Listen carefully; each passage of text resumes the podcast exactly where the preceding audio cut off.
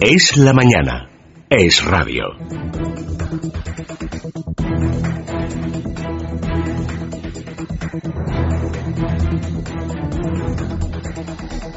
Encuentra con nosotros Vanessa Vallecillo y vamos a analizar cómo vienen esos artículos de opinión y editoriales. Vanessa. Empezamos, Miguel Ángel, por nuestro diario, por Libertad Digital. En él hoy encontramos una columna del director de este programa, de Federico Jiménez Los Santos, decir que también hoy escribe en el diario El Mundo y que en, estos, en esos dos artículos, en esas dos columnas, nos transmite una misma idea sobre el referéndum escocés. Les paso a resumir el de nuestro diario, el de Libertad Digital. Titula El referéndum de Escocia, ni remedio ni escarmiento. Dice que cualquier politicastro como Cameron solo por ganar unas elecciones es capaz de poner patas arriba el frágil pero valioso edificio de la Unión. Estamos, dice, ante un everendum. A never, a never. El de Cameron faculta a cualquier Cameroncito a repetirlo. Hay muchas Escocias, sentencia, mucha xenofobia y mucha gaita. En el diario El Mundo, como decía, repite una idea similar, dice el descrédito de la democracia, y dice que el referéndum de Escocia se está presentando como un ejercicio democrático, pero que si se observa bien, se ve hasta qué punto ha sido la operación de mayor descrédito que ha sufrido la Unión Europea. Dice que en Escocia y el Reino Unido nadie sabe qué ha votado ni por qué no ha podido votar, que menos de 400.000 escoceses hayan decidido el destino de un Estado de 67 millones de habitantes es una tomadura de pelo a la mayoría. En este caso ya es inevitable comparar el referéndum catalán, o sea, el referéndum escocés, perdón, con el, con el referéndum catalán y es lo que hace hoy toda la prensa del día, Miguel Ángel. Muchas referencias, ¿no, Vanessa? También, como decíamos, hay muchas referencias a Cataluña, directamente a Artur Mas.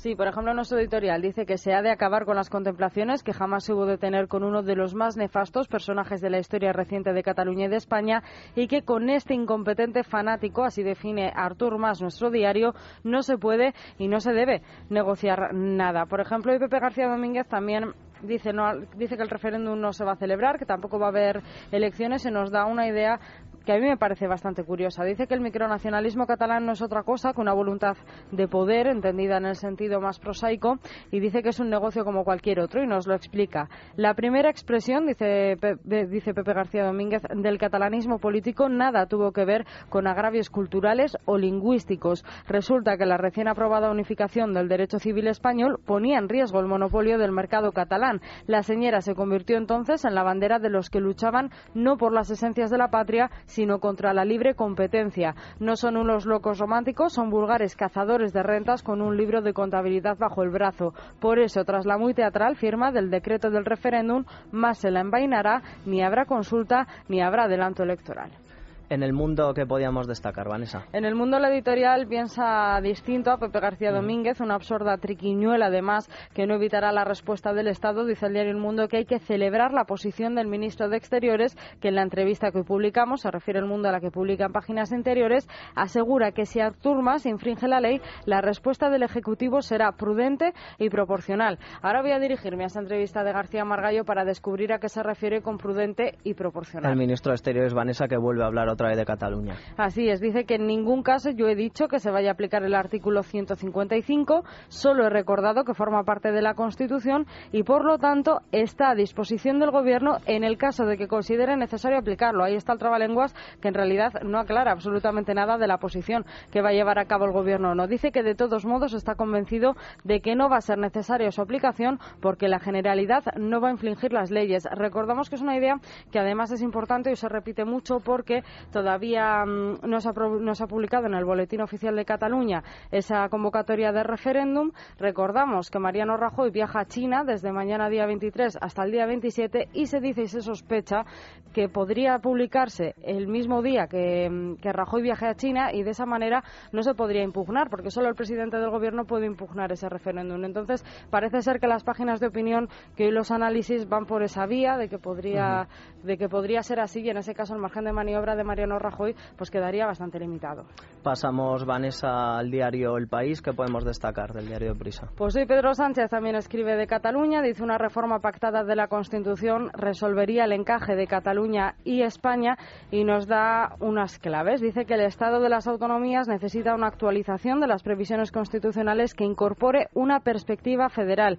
Estas son razones suficientes para plantear una reforma de la Constitución, dice Pedro Sánchez. Y termina diciendo que en una semana semanas, Mariano Rajoy habrá demostrado que el Estado no admite desafíos. Ahora debe demostrar que es capaz de trabajar por el futuro y no solo por su mantenimiento. Daremos pasos, dice, se refiere al PSOE, para hacer posible un nuevo pacto, un nuevo acuerdo de convivencia y este sí será sometido a referéndum de todos los ciudadanos. Esta es la idea que nos avanza Pedro Sánchez sobre la hoja de ruta del Partido Socialista con respecto a la consulta de Cataluña. Vamos, que Pedro Sánchez y el PSOE en sí apostando por esa reforma federal de la Constitución que nadie sabe bien de qué trata.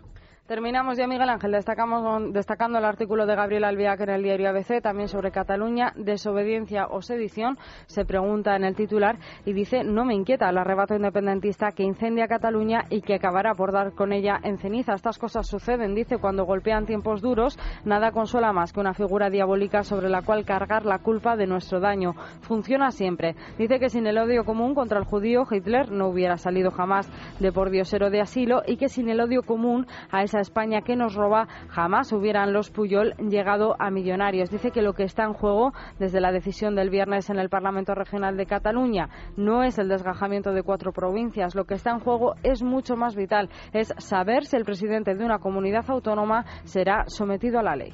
Y también, Vanessa, hoy podíamos destacar el diario La Vanguardia. Eh, ¿De qué va su editorial hoy?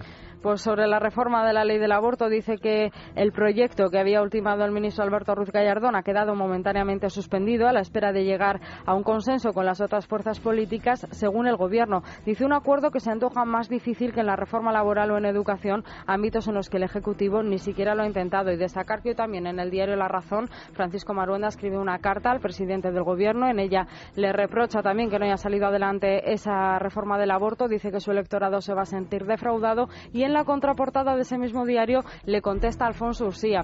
Le dice a Maruenda que está muy de acuerdo con sus planteamientos, pero que esa carta al presidente del gobierno no debería haberse dirigido precisamente a Mariano Rajoy, sino al ministro Gallardo. Vaya, pues pregunta y respuesta en el mismo diario La Razón. Muchas gracias, Vanessa. Vamos ahora a repasar cómo viene el programa de este lunes.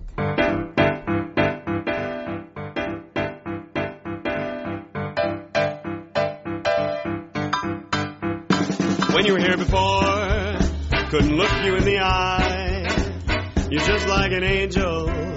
Your skin makes me cry.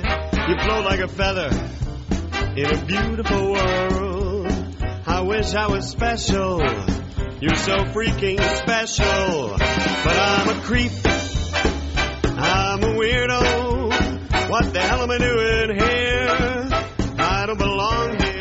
Pues vamos ya con ese avance del programa. Laura Herrero, buenos días. Buenos días, Miguel Ángel. Hoy vamos a repasar la actualidad de la jornada que viene de nuevo marcada por Cataluña donde, como habéis contado, arranca una semana clave para el futuro del desafío independentista. Los partidos catalanes analizan este lunes la situación del proceso a la espera de que Artur Mas firme el decreto de convocatoria de la consulta ilegal del 9 de noviembre.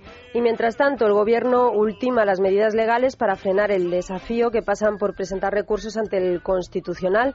Dice hoy el ministro de Exteriores en El Mundo que no será necesario aplicar el artículo 155 de la Constitución porque asegura que la Generalidad no va a infringir la ley y Mariano Rajoy, como habéis dicho, se va de viaje a China. En el tiempo de tertulia analizaremos este asunto con Luis Con Víctor de la Serna y con Alejandro Vara. Si ustedes los oyentes quieren compartir también su opinión con nosotros, pueden dejarnos sus mensajes en nuestro contestador en el 91 409 0503 91 409 0503 y también en Twitter arroba es la manana de FJL.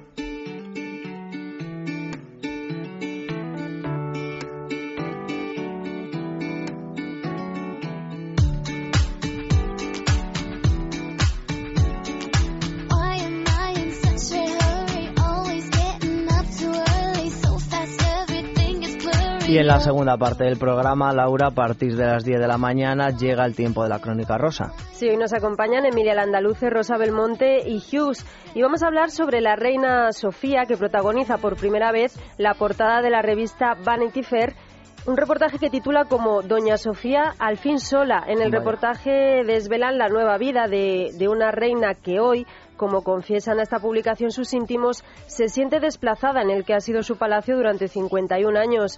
Entre otras actividades, doña Sofía se dedica a actos culturales, como este fin de semana que asistió en Toledo a un concierto de Mozart, y también a asistir a actos benéficos como Perrotón, una carrera con perros de la que será presidenta de honor y que busca concienciar sobre el abandono y tenencia responsable de mascotas. Hablaremos también sobre Natalia Berbeck y la cancelación de su boda con Jaime Renedo. La razón, contábamos la semana pasada, son unas fotografías del chef con otra mujer, pero otra de las razones sería que los padres de Renedo habrían vendido la exclusiva de la boda a una revista, pero a espaldas de Natalia Berbeque. Y hablaremos también de esa guerra abierta entre Kiko Rivera y Jessica Bueno por la custodia de su hijo.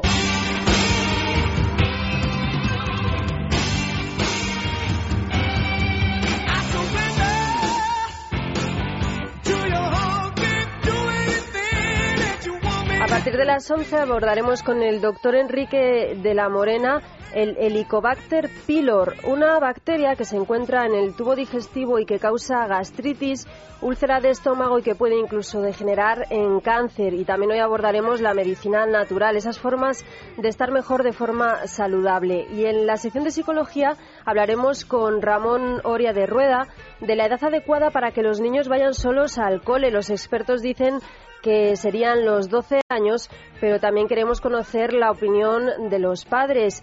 Y hoy la receta nos la trae Clara Villalón.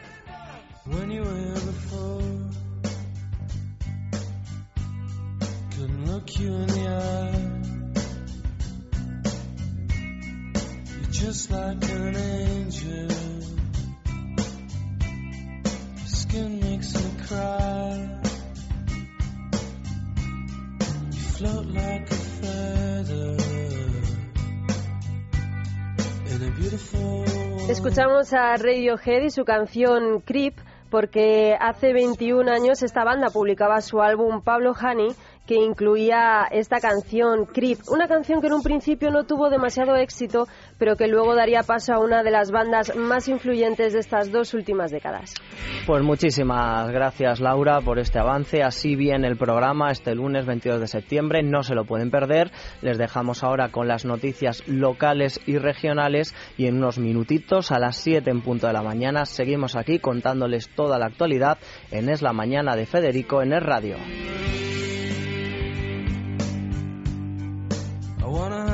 soul.